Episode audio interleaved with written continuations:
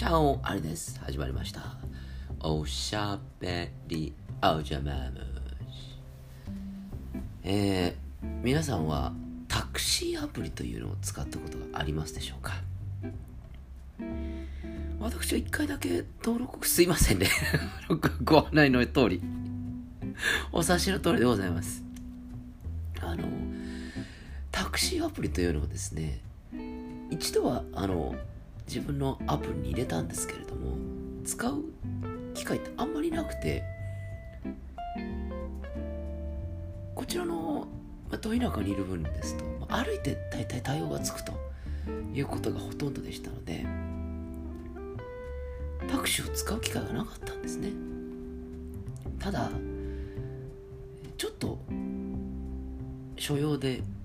所用って言っても歯医者なんですけれども私の、行きつけってわけじゃないんで、行きつけっておかしいですけど、あの、こちらの放送でも以前、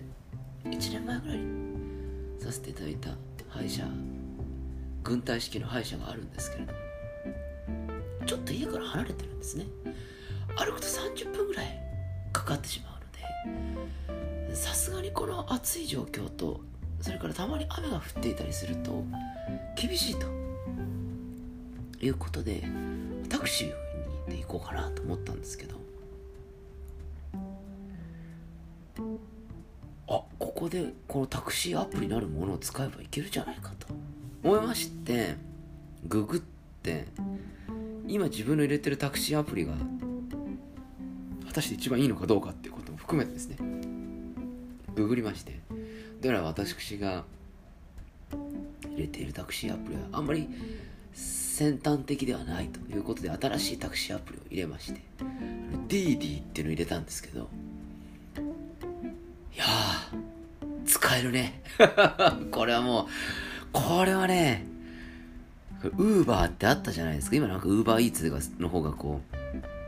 有名になってきてますけれども。もともとはウーバーってのはあの人を乗せるものですよね。でピックアップしてもらってやると。最高ですねこれね。あの本当にすぐというか、まあ、時間を設定すればその時間に来てくれるしすぐ来てくれるし何が一番いいって案内をしなくていいわけですよ。こっからどこどこ1丁目からどこどこ4丁目でお願いしますってもう打っちゃうんですねアプリの中で。で出発地点はここでピックアップして。それでもって降ろすところはここですっていうのをもう運転手さんも把握してるわけですよ。同じナビを見て。この道を案内しなくていいっていうのはこんなにストレスから解放されるのかっていうふうに思いました。そして決済もう PayPay でできるんですよ。なのであのもうその DD のアプリと PayPay がアカウントが紐付けされているのでまあ、メーターで、まあ、じゃあ1000円ですってなったら、1000円がもう勝手に PayPay で引き落とされちゃうので、あの、運転手さんが、あ、お待たせしましたって来て、あ、どうもよろしくお願いしますって言って、あともう会計も全部しない、もう済んでますから、済むっていうか、まあ、自動的にやってくれるので、そのまんまドアから出る、このタクシーで会計をしないということのこのストレスからの解放。こんなにすごいのかと私は思いました。皆さんもぜひタクシーアプリ使ってみてください。これはですね、ちょっと私は、このままでいくとタクシー代を使いまくってしまいそうだなという、ちょっと魔のアプリだというふうにちょっと感じているんですけれども、これを知ってしまうと、ちょっと家から離れた飲み屋とかにもこう、あ、これタクシーアプリで行けちゃうな、みたいなね、感じがいたしまして、ちょいと今、やべえなって思ってるんですけれど今は一応この歯医者に行く時だけ使うと。またこの歯医者が微妙なところにあるんですよ。なのでこう行きも帰りも使わせていただいてるんですけど帰りもちゃんとその微妙なところまでタクシーがこう DD のアプリでこうちゃんとピックアップしてもらってですね家までこう届けてもらえるんですけど非常にいいアプリでございます。道案内をしなくていいというそういうストレス解放。それから決済についても小銭とかなんかを出さなくていいっていうストレス解放。最高ですね。だからなんだかんだ運転手さんと話をするのはもうあのよろしくお願いします。どうもっていうのとどうもありがとうございました。この二言でいいわけですよね。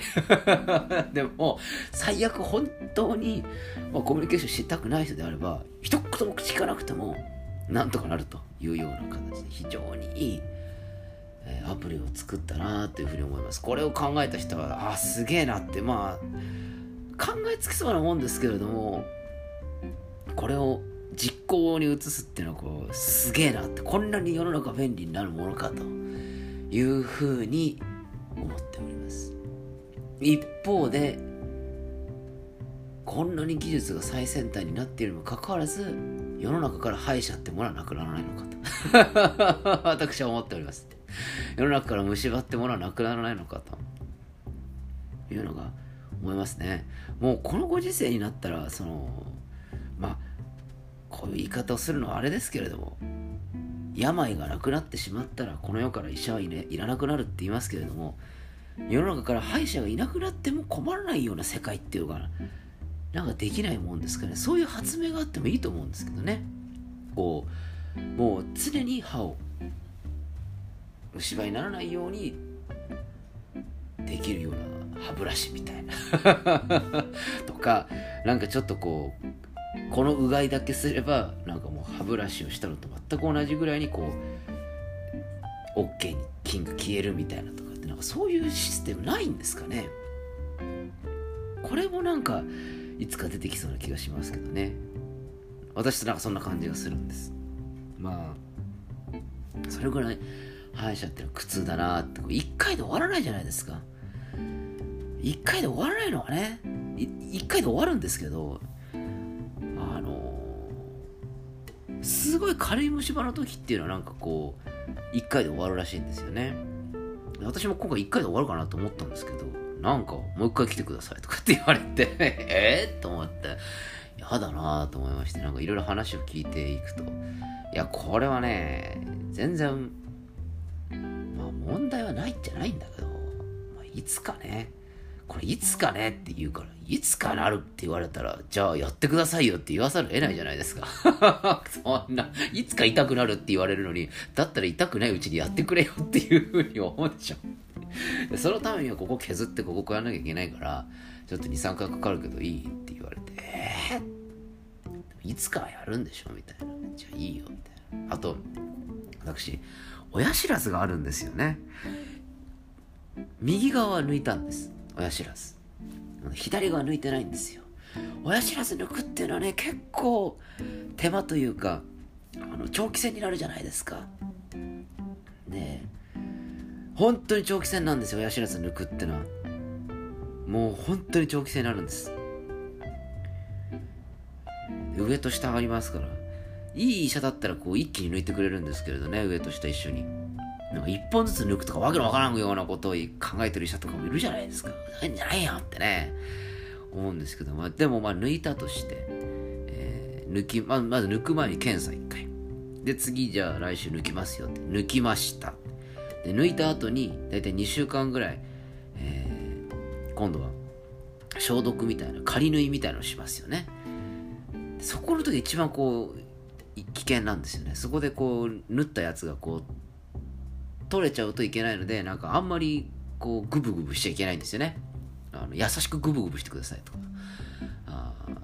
そういうこと言われてすごい気を使う2週間でこう仮縫いでちょっと方法ができそうになってきたらば本格的にくっつけるみたいな。感じで3回やらなきゃいけない。でが